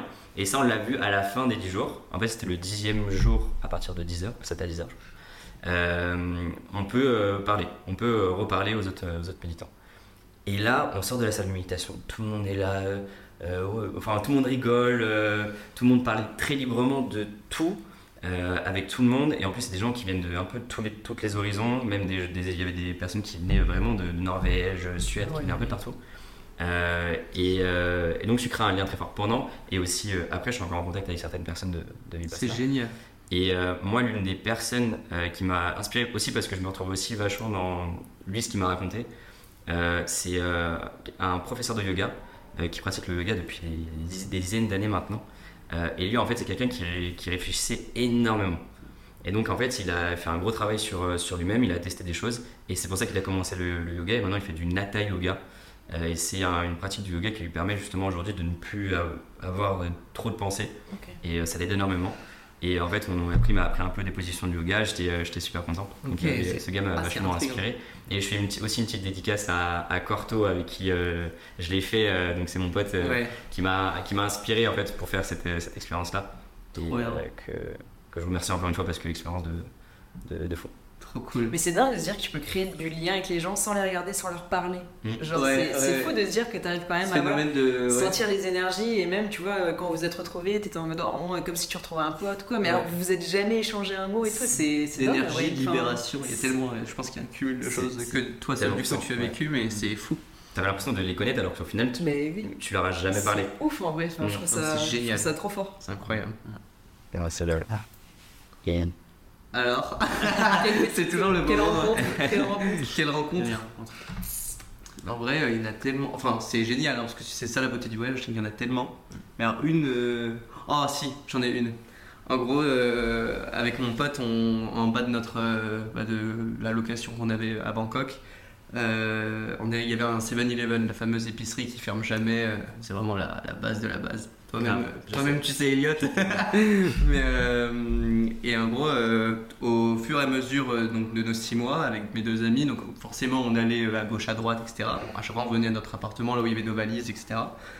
Et donc on allait très souvent à Seven. Et en fait on a essayé, on a créé une espèce de relation avec une vendeuse du 7-Eleven, mais en vrai incroyable. À chaque fois qu'elle nous voyait, en fait elle, elle parlait pas très bien anglais.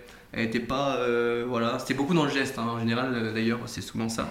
Beaucoup dans le geste. Et en fait on a créé aussi une sorte de, du coup j'ai envie de dire énergie. Je pense Ouais, pas que ce soit ça, ça. ça se rejoint un peu Mais, parce que euh, vous pouviez pas communiquer. Mais une, ouais, exactement. Et du coup, c'est une, ça s'est fait très naturellement et euh, c'était incroyable. On parlait. Et en fait, c'est con parce qu'en juste on achetait nos trucs.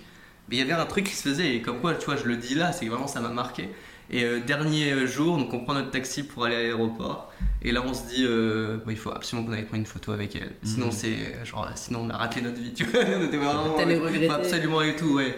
Et, euh, et du coup, bah, on allait la voir et tout. Elle était trop contente de prendre une photo avec nous. Elle était en mode Ah, Kapunka C'était incroyable. Et du coup, ça, c'était une rencontre qui m'a grave marqué euh, dans juste le côté euh, purement humain et euh, un peu ce côté aussi d'énergie. Vrai. Tu vois, j'aurais même pas pensé dire cette personne-là, mais là, ça vient de me sauter aux yeux. Mais c'est vrai que cette, ça m'a Ça complètement t'a marqué, même euh, si c'était, euh, ça peut paraître un peu anodin de l'extérieur, mais c'est un truc qui À part euh, le fait qu'elle voit qu'on est euh, deux jeunes et qu'elle aussi en soi était jeune, mais que bah, on savait qu'elle travaillait au 7-Eleven, en vrai, je ne sais rien de sa vie. Mm. Juste, s'il y avait- c'est un- une sorte un peu de rencontre incomprise, mais comprise en même temps. Ouais, ouais. C'est trop bizarre, mais c'était incroyable. C'était trop. euh, je pense, que mon, en vrai, je pense que même. mon pote, ouais, mon pote, il va se, il va se reconnaître. Ça va être drôle quand tu vas écouter. Ouais. Mais euh, ouais, c'était génial. Dingue. Ouais. Bah ouais, moi aussi c'est pareil, il y en a eu tellement des rencontres euh, inspirantes aussi, parce que je suis allé- aussi allé euh, intentionnellement rencontrer des gens qui avaient fait des, des projets euh, qui les dépassaient un petit peu. Bah, je dirais c'est j'ai une image, enfin une, une personne qui m'a beaucoup marqué, c'est une, une dame qui s'appelle Amy, dans le sud du Vietnam, qui était dans un parcours classique, elle avait étudié l'économie je crois, et elle a décidé de, de- de- donc elle a, elle a quitté son entreprise où elle, où elle travaillait pour reprendre euh, l'entreprise de son père, qui, où ils font du recyclage de noix de coco. Et, euh, et en fait tout ça, enfin forcément financièrement etc, c'était peut-être un peu moins intéressant pour, pour elle, mais ça permettait de revenir dans un cadre beaucoup plus naturel, de- d'avoir une mission qui, qui avait du sens et de- d'être aussi avec sa famille. Et elle m'a accueilli en coach surfing là-bas. Et elle était d'une gentillesse euh, absolument incroyable. C'était vraiment apaisant comme cadre. Et, et là, enfin, ça, ça, ça permet de reconnecter à l'essentiel en fait, de se rendre compte de, de ce qui compte, euh, la famille, être bien en fait là, là où t'es, avec, enfin, dans ce que tu fais au quotidien. Elle avait, elle, elle revenait souvent sur cet endroit, euh, cet entre- enfin euh, le- l'endroit où l'entreprise était. Elle- elle- elle- enfin, elle y allait quand elle était Elle- enfant ou pas? Oui, Elle y vivait ouais, ouais, c'est ça. Donc c'était elle aussi peut-être une manière pour elle de revenir sur ouais, son Ouais, enfance et tout. Ouais, C'est carrément. C'est clair, C'est génial. C'était ouf, ouais. Revenir aux racines. Pour Ouais, euh, perpétuer le savoir-faire aussi, c'était ça qui, qui Mm. comptait aussi, euh, une vraie mission qui, était, qui la dépassait un peu. Et, et aussi à côté de ça, elle, elle, elle promeut Ouais. euh, le, le style de vie durable, etc. Donc elle a toute une. Ok. Derrière, elle est engagée aussi. sur- ouais. C'est génial. Et euh, question rien à voir, le coach surfing, t'en as fait pendant. euh, Pas énormément. Pas ouais. C'était énormément. la seule fois où j'en ai fait. Sinon Bah, c'est trop bien, moi en j'en ai jamais fait alors Ouais. que euh, Dieu sait qu'on est C'est des, fans un peu de voyage, C'est mais j'en ai jamais fait, mais je veux trop, j'attends que C'est ça. vrai que c'est génial. ouais. J'attends trop, ok, trop bien. Donc euh, bonne expérience à chaque fois le couch surfing. Bah, là pour le coup, ouais, c'était franchement génial. Donc c'est vrai que c'est c'est à refaire. Trop cool. Carrément. Bon, je vais vous lire une autre question. Alors, alors, avant, pendant ou après l'expérience, comment avons-nous géré euh, nos moments de doute et euh, nos incertitudes? Donc ça allie euh, bien évidemment, vous en doutez, la peur de l'incertitude. Mm. Mais euh, donc que ce soit avant, pendant ou après, que ce soit l'organisation du voyage. euh, moi, je sais que par exemple, euh, j'étais déjà inconsciemment, donc c'est via un peu le, de ce que j'ai appris de moi au fur et à mesure du voyage, mais que euh, l'inconnu, en fait, euh, c'est pas une- la peur de l'inconnu, c'est plus une peur qui me fait peur comme ça aurait pu me faire peur avant. Et, euh, là, en fait, j'étais tellement heureux de partir en voyage que mes doutes face à cet inconnu, je savais pas ce, qui allait m'arriver. Alors peut-être que c'était aussi parce que j'étais avec deux amis, mais j'aurais pu avoir la même chose après quand je suis parti dans le nord du Vietnam solo. C'est une chose où je me suis juste fait comprendre à moi-même que c'était vraiment une nouvelle part de moi que j'allais découvrir là-bas et que je devais pas avoir peur du, du, de, de l'endroit physiquement parlant. Ok, c'est une ville, bon, ok, on connaît pas les rues ni rien, mais autant y aller à fond et, euh, et voir ce qui s'y passe. Donc tu vois, ça, rien d'impossible. Exactement. Donc tu vois, l'inconnu, euh, c'est par contre, euh, j'avais pas d'incertitude par rapport à l'inconnu, mais par contre j'avais plus euh, la- la- le- les doutes par rapport au fait de si j'allais vraiment m'y plaire. Je sais pas si c'est plus, est-ce que j'allais vraiment kiffer mon mode de vie pendant six mois, sachant que je venais de vivre du coup une expérience à Berlin juste avant. Euh, mes cours étaient euh, à ce moment-là en présentiel, donc là j'étais vraiment en lien avec les gens. Et, euh, et sur place c'était en online, donc euh, forcément. Ouais, je là, me suis- c'était deux au final, ça s'est révélé, différents, au quoi. final, ça s'est révélé hyper fondateur euh, de ce que j'ai vécu parce que c'était un peu le digital nomade mais Mm. étudiant. Et euh, donc expérience de dingue. Au final, donc euh, c'est des, des grosses craintes que j'avais en début de voyage et qu'au final, ça s'est un peu plus apaisé en fonction de comment je vivais euh, mon, périple. Voilà. Et sur, et sur l'après? Et sur, euh, bah, c'était au choix, mais alors sur la, Ah. sur la, oh non c'est ouais, C'est à la. Ouais, ouais, c'est à la carte. hein. tu veux, tu veux pas burrito Une petite cake, s'il te plaît. Non, euh, ouais, non, après, bah voilà. Bon, du coup, c'était le avant-pendant, ça, on va dire. Plus euh, vraiment pour savoir si j'allais m'y plaire, malgré le fait que j'étais vraiment fan du voyage en règle générale. Voyage introspectif aussi, faut course.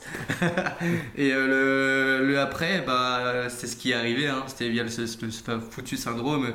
J'avais peur de perdre euh, le goût de l'aventure, du coup. Ça allait, en gros, euh, j'avais peur qu'en revenant chez moi, que j'allais du coup euh, être un peu forcément dégoûté de perdre ce que je vivais en. Mais après, qu'en refaisant un voyage derrière, ça là j'en ai refait, en fait je l'ai pas eu, mais euh, en faisant un voyage, que du coup je trouve tous les autres voyages que j'allais faire euh, beaucoup moins Ah, bien que celui de. Et, euh, et en fait non, parce que je me suis tout simplement dit qu'un voyage était tout simplement différent, que c'est encore une autre manière de le découvrir, moi personnellement, mais comme aussi découvrir d'autres endroits, même des sites touristiques, hein, bien évidemment. On critique souvent les sites touristiques, mais en vrai, c'est ce qui te permet aussi de découvrir d'autres choses. Et euh, au final, euh, c'était une grosse crainte, ça. C'était un gros doute, ça. Je me suis dit, mais en fait, j'ai vécu un truc qui m'a complètement, enfin, qui m'a tellement changé, transformé, que donc euh, là, quand je vais partir un week-end à Milan euh, de deux jours, alors que j'étais parti six mois, tu vois Mm. comment je vais euh, l'adapter? Et en fait, non, juste le travail sur soi-même. Donc c'était surtout ça, ouais. Mais du coup, euh, c'est à la carte, hein, vous dites avant, pendant ou après. J'ai fait les trois, je dis ça, je dirais. Ouais, du coup. Euh, je sais même pas si j'ai vraiment géré des doutes et des incertitudes parce que du coup c'était pas mon premier voyage Ouais. et euh, j'avais vraiment en tête pour ce voyage-là de partir limite avec mes incertitudes. Enfin tout ce qui était Airbnb, tout ça, on a réservé vraiment au dernier moment. Et encore c'est parce que mes potes m'ont dit ah au fait il faudrait peut-être euh, réserver euh, les trains, les machins. Tout. volontaire en fait. Ouais, voilà. Et moi j'étais vraiment en mode bon on part et on verra quoi. Tu vois il y aura forcément des Airbnb libres et des donc je sais pas si j'avais vraiment des gros doutes ou des incertitudes, mais c'était vraiment à la limite de jongler avec, tu vois, de se dire bah, j'ai des doutes, j'ai des incertitudes, des go. Genre juste on, on verra sur place comment je réagis, comment ça se passe. euh. Mais en vrai, même euh, des doutes par rapport au fait de. Enfin, c'est un truc tout bête, mais est-ce que t'as pas eu des doutes par rapport à la qualité de tes photos? Euh, Ah, Tu c'est vois intéressant. Mais tu vois, qualité de tes Ouais. photos, est-ce que ta carte mémoire, euh, t'avais la crainte qu'elle crache? Tu vois, en vrai, c'est des choses, tu vois, qu'on a souvent tendance à oublier parce qu'on veut, on veut toujours partir dans le. Mais en vrai. En vrai, niveau matériel, non. Ouais. Mais c'est vrai, par contre, niveau tout ce qui est technique et ce qui est plus euh, moi, mes compétences, ouais, j'ai peut-être eu des doutes. Pas forcément en photo, mais peut-être plus en vidéo, parce En que vidéo. coup, je commence euh, en Ouais. ce moment. Et quoi qu'en photo, en vrai, vu qu'on travaillait pour une marque aussi, tu vois, t'as la petite pression aussi de te dire, bon, il nous fait confiance, il nous a envoyé des produits et tout, est-ce que je vais vraiment être à la hauteur? Est-ce que mes photos seront belles? C'est vrai, que tu dis. euh, Mais du coup, c'était plus l'aspect ouais, création de contenu, plus que l'aspect du voyage en lui-même. D'accord, Vraiment, le voyage en lui-même, j'avais pas pas vraiment de, de peur ou de crainte ou de Mm. mais par contre ouais, vu que je me donnais l'objectif de beaucoup créer pendant ce moment-là Ouais. t'as raison je me suis peut-être mis plus la pression sur ça sur la création de contenu sur ce que je vais produire que sur le voyage en lui-même. tu. Ok, Ouais, non, c'est hyper intéressant. Parce que t'as fait du contenu pour une marque. c'est ça on a contacté plusieurs marques et tout. Il y a une marque du coup qui est euh, allez We Are Voyagers euh, tu Ouais, ouais, bah allez, euh, euh, allez We Are suivre. Voyagers qui, bah, qui a accepté en fait de nous envoyer des produits. Et du coup on lui a dit en échange on lui faisait des reels, on lui faisait des photos, on lui faisait des vidéos. Et, euh, et c'était la première fois en vrai que je travaillais pour une marque de façon pro comme ça. En plus c'était des endroits que je connaissais pas. Donc tu sais il y a un peu aussi Mm. l'adaptabilité genre de se dire bon là on va shooter là mais je connais pas l'endroit. Comment va être la lumière? Comment ça va Ouais. être machin? Donc c'était beaucoup euh, ouais, de- d'adaptation et aussi euh, au lieu et au, Mm. à, la, à la tâche quoi de faire euh, de faire des, des, des photos pour, euh, pour des produits Ouais. Ok, Nos trop bien. reliants- nos reliants muscles. Mm. Ouais, c'est ça, Ouais, ça. Et là, du coup, la prochaine fois que je vais travailler pour une marque, tu vois, j'aurai peut-être moins peur et Mhm. je serai moins, euh, moins, euh, ouais, moins en doute. Ouais, t'auras t'auras fait du. de l'entraînement du practice. Ouais, c'est ça. Et puis j'aurais essayé, et je me suis dit, bah en fait, voilà, je me suis bien débrouillé, même si je connaissais pas le lieu et tout, j'ai trouvé des solutions au niveau de la lumière et tout. Enfin, Et c'est toujours comme ça, c'est plus. euh, tu confrontes un peu ta peur du coup de te louper ou de mal faire et bah, du coup une fois que tu le fais ouais c'est ça une fois que tu le fais et que tu vois qu'en fait c'est bien basé tu te dis bah en fait c'est pas si terrible que Mm. ça on va recommencer et on verra quoi Ouais, tu relativises à Ouais. fond, quoi. Ouais. Et puis que ça arrive de. Ça arrive de souper même, aussi. Mais attends, même si la marque te dit bah non, c'est j'aime pas, bah écoute, tu fait. refais, ou il y a forcément une solution à ça. tout à fait C'est chiant. Ouais, il faut- mais il y a- c'est vrai il qu'il y a toujours des solutions. Ouais, même si la photo elle est mal exposée, Ouais. si y a un, blancs ils sont cramés ou des trucs Ouais, comme ça, voilà, il y a toujours moyen de rattraper le coup. C'est chiant parce que- ou- Ouais, c'est ça. C'est chiant parce que t'as pas forcément euh, la thune pour faire euh, 20 euh, voyages en Europe en un mois. C'est ça, condensé, t'as même pas le temps. C'est ça. Mais euh, t'as toujours une solution pour. euh, Ouais, donc ouais, c'était peut-être ouais, plus des doutes par rapport à ce que j'attendais aussi de produire de ce Mm. voyage et de mes compétences et tout. Ouais. Mm. Trop bien. Parce que t'as des fortes attentes aussi euh, avec euh, toi-même. Ouais, je pense que j'ai aussi un côté très euh, perfectionniste. ouais. Je veux aussi, Ah. en plus, je travaille pour Mm. quelqu'un d'autre. Pour moi, déjà, je suis perfectionniste, mais pour quelqu'un d'autre, c'est encore pire. Enfin, vraiment, il faut que le truc soit bien. Le mec nous a envoyé des, des produits, il nous a fait confiance. Enfin, voilà, il y a un truc où tu dois rendre un truc propre, quoi. T'as fait l'énéagramme ou pas? Non. T'as- Tu sais, c'est le- c'est les 9 personnalités. Enfin, tu peux voir entre guillemets quelle personnalité tu vas être entre les Ah, deux. j'ai jamais fait ça. Et, Pourtant, euh, je kiffe les Et, tests dans, de et, dans, personnalité euh, tout, et en fait, ouais, ça- en fait, moi j'ai le livre et je suis en train de le lire, donc je l'ai pas encore fini, donc je peux pas développer à fond. Ouais.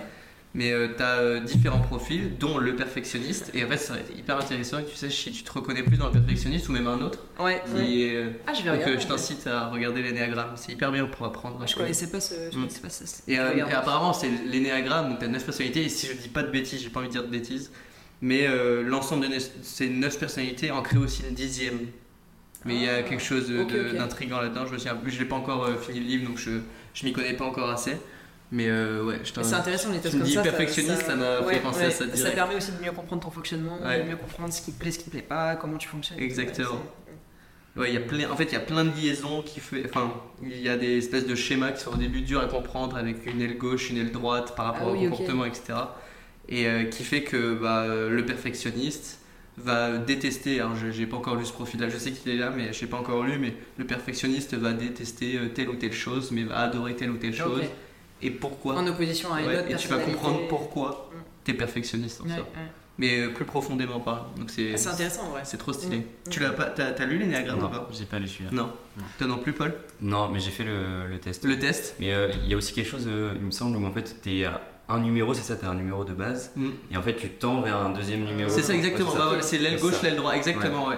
C'est ouais. Ah, donc oui, tu peux être sur deux personnalités un peu. Ouais, j'ai oublié de préciser, ouais, t'as raison de le dire. Ouais, en fait, t'as chaque euh, perfectionniste, etc., etc., ont euh, un numéro et en fait, tu vois, euh, donc euh, si t'es perfectionniste, tu tends plus vers aussi le numéro 3, Ok. plus euh, le numéro euh, 9, Ok, Enfin, ok. voilà. ce genre de choses, donc c'est trop stylé. Comme ça, tu vois aussi un peu les, les sides. Putain, je parle vais métier à baiser.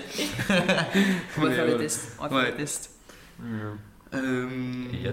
Elliot. Sur les doutes euh, Ouais, incertitude. euh, bah, Je pense que c'est comme on, on disait au début, apprendre à lâcher prise sur euh, ce qu'on ne contrôle pas en fait. Sur, euh, bah, on peut pas tout savoir, on peut pas tout savoir à l'avance. Donc euh, essayer de, de, de- de- bah, notamment la méditation, ça m'a aidé. Je m'y suis mis pendant mon voyage, 10-15 minutes par jour, mais ça suffit à être moins euh, bah, ouais, dépendant de ses émotions, moins attaché à ses émotions en fait. hmm. Et, euh, et ça, le, le sport aussi, je trouve que ça aide à, Ah, à, à soulager en fait quelque part euh, enfin, le, le corps être plus apaisé donc des petites habitudes comme ça l'écriture aussi ça, ça permet vraiment de, de, de- de vraiment euh, comment dire rendre les choses plus objectives en fait prendre du recul prendre de la hauteur et, et, et être moins du coup dans, dans la souffrance de, de cette incertitude et l'accepter en fait euh, comme elle est quoi Et t'as pas trop stressé au niveau de ton organisation Parce que partir 9 mois, euh, faire je sais pas combien de pays. T'as fait c'est- Le nombre de pays, c'est combien à peu près euh, 7 je crois si je dis 7, pas de tu vois, bêtises. en ouais. gros, 7 pays, 7 cultures différentes, 7 moyens de transport différents, même si on reste en. Asie. bah, Au si. niveau de ton organisation, tu fais Avant, euh, je pense que je me suis trop pris la tête parce que forcément il y a cette peur d'incertitude Ouais. qui fait que bah, tu as envie de tout planifier, tu as envie de tout savoir et du coup euh, j'ai passé un. C'était pas très agréable la période avant parce que j'étais. Euh, bah, il faut que je prévoie ci, il faut que je prévoie ça. Alors euh, bon, forcément il faut de l'organisation un, minimum, mais en fait il y a beaucoup de choses qu'on découvre au fur et à mesure et, et si c'était à refaire, je me prendrais moins la tête sur euh, l'itinéraire, etc. Mm. Parce que c'est des choses qui après se découlent au sens, voilà, sans forcément trop se prendre la tête. ouais. Ok. Ça, du coup, ton euh, itinéraire il était bien planifié à l'avance. Tu savais combien de temps t'allais passer dans un pays, quand est-ce Ah, que t'allais bouger. peu près. que-. En fait, j'ai fait le premier mois, euh, l'itinéraire du premier mois en Thaïlande, tout était carré, etc. Après, j'avais un truc approximatif. Mais Et c'est là qu'il y a eu un changement du coup, genre pendant ton voyage, tu t'es dit bon bah pour la suite, Ouais. euh, Ouais, YOLO. en fait, maintenant, c'est ouf euh. comment je suis devenu vachement euh, plus. Ok, ouais, je vais avec le flow et genre, j'ai pas besoin de prévoir. Ah, je suis presque, presque trop maintenant, tu vois. Des fois, euh, je suis tellement en mode, euh, vas-y. Que tu te perds dans les Ouais, c'est ce que j'allais dire. C'est ce que j'allais dire. Je sais pas, tu vois, c'est peut-être pas sûr euh, comme comportement, mais en tout cas, j'ai- maintenant, je me prends moins la tête et ça m'arrive de me perdre dans les rues qui vont. Mais tu t'en es Ok, sorti, t'as trouvé une solution, Mais voilà, c'est etc. ça, Donc au final, il n'y a pas eu. Ouais, il y a Si pas eu de t'aimes les pizzas, ça va quoi. c'est- Voilà, c'est ça. Et toi, Paul? Moi, c'était plus sur l'après, où euh, je suis sorti de Vipassana, je suis rentré euh, chez moi, euh, j'étais rentré chez mon père, et euh, vraiment, j'étais dans un autre monde. Mm. Euh, pour le coup, ce que tu as un peu vécu euh, quand tu es rentré de ton voyage, moi, je l'ai vraiment ressenti à- en revenant de Vipassana, où j'avais l'impression d'être vraiment en décalage. Déjà, j'étais très fatigué, euh, j'étais encore dans mon truc où on était à table, je regardais comme mon assiette, euh, je parlais euh, très peu, j'étais quand même hyper content d'être avec ma famille. Euh, mais j'étais vraiment encore moi avec euh, moi et euh, j'avais un petit euh, cette incertitude de me dire euh, ok ben enfin plutôt combien de temps ça va prendre? Combien de temps euh, je vais euh, je vais prendre pour revenir à la réalité Mm. euh, pour de- redevenir un peu le Paul d'avant même s'il y a un nouveau Paul mais c'est le pôle qui, qui va parler, qui va être très ouvert, moins fatigué. euh, Mm. Et c'était plus ça, c'était combien de temps ça va prendre? Je savais que ça allait revenir à la normale, mais je savais pas combien de temps. Mm. Et, on t'en ça- avait parlé de ça, de cet après, que, je- que ça allait prendre un petit moment pour revenir à Euh, toi-même, pour sortir de, ce, de ces 10 jours où vraiment t'étais. euh, Pas forcément. Ouais. euh, euh, pas forcément, mais aussi parce que je m'étais renseigné sur, sur Vipassana, mais pas trop. Ok. Euh, parce que Volontairement? Volontairement, ouais. Ok. Euh, parce que je me suis dit j'ai envie de me faire ma propre expérience, Mm. Euh, mais j'ai quand même posé quand même pas mal de questions euh, pour savoir dans quoi je m'embarque. Euh, parce que je me suis dit peut-être j'arrive dans une secte ou un truc, je me suis dit oula. 10 jours après, Ouais. c'est chaud, faut C'est ce rester que, c'est ce que mes- enfin, euh, mon entourage me dit quand euh, je leur ai parlé du Vipassana. Ils disent bah, il faut faire attention, c'est une secte. Oui c'est Ah ça. ouais Il y en a beaucoup qui m'ont dit ça. Ouais, tout le monde. Et- T'es sûr qu'ils vont pas te prendre quelque chose ou je sais pas quoi et tout. Je te jure, il y avait tellement de trucs par rapport à ça. Et du coup tes affaires tu les as laissées à qui Ouais, c'est ça. Ils t'ont pas volé un truc. Ouais, euh. C'est vraiment c'est, c'est ça. Et, euh, et ouais, donc c'était surtout sur le sur l'après. Mais c'était euh, plus euh, combien de temps ça va prendre plutôt que ok, est-ce que je vais revenir à la réalité? C'était plus ça. Ok, trop intéressant. Et maintenant, pour bah, du coup finir euh, ce podcast, vidéo, tout ce que vous voulez, euh, est-ce que par rapport à votre expérience, je dis bien vous, euh, vous avez un.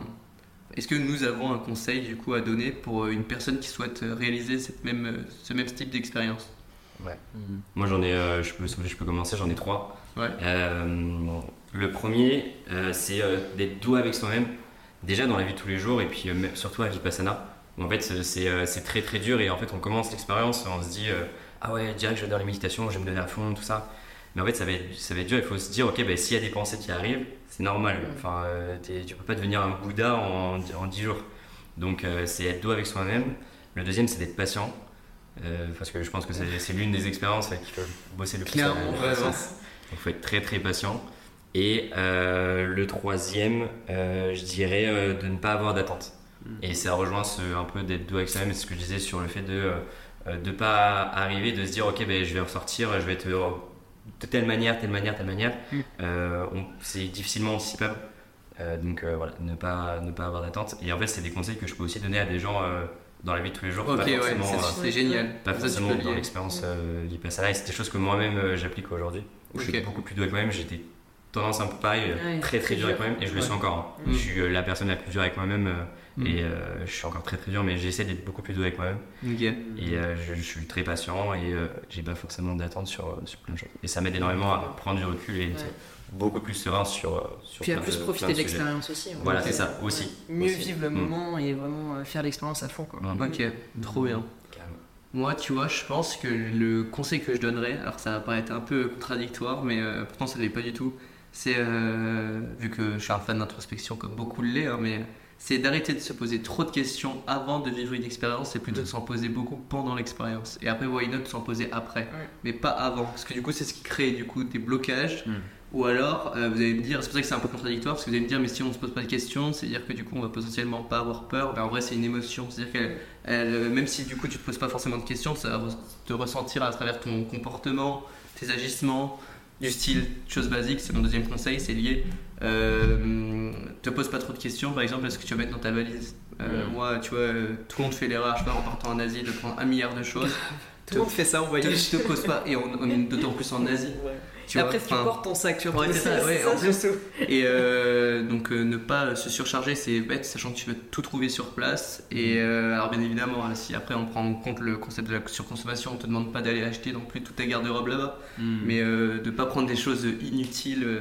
et en fait, ça rejoint ça. Pourquoi tu te poses un milliard de questions Qu'est-ce que je mets dans ma valise Tant que tu as ton passeport, à la limite, on voit bien évidemment ton, ton téléphone portable, et encore, c'est pas une obligation. Mais euh, surtout ton passeport, ton téléphone, et de quoi travailler si tu vas pour travailler, ou euh, peu importe, mais juste euh, exactement l'essentiel, et euh, ne pas se euh, créer limite une barrière mentale, mais complètement inutile, quoi. C'est ce que je dirais.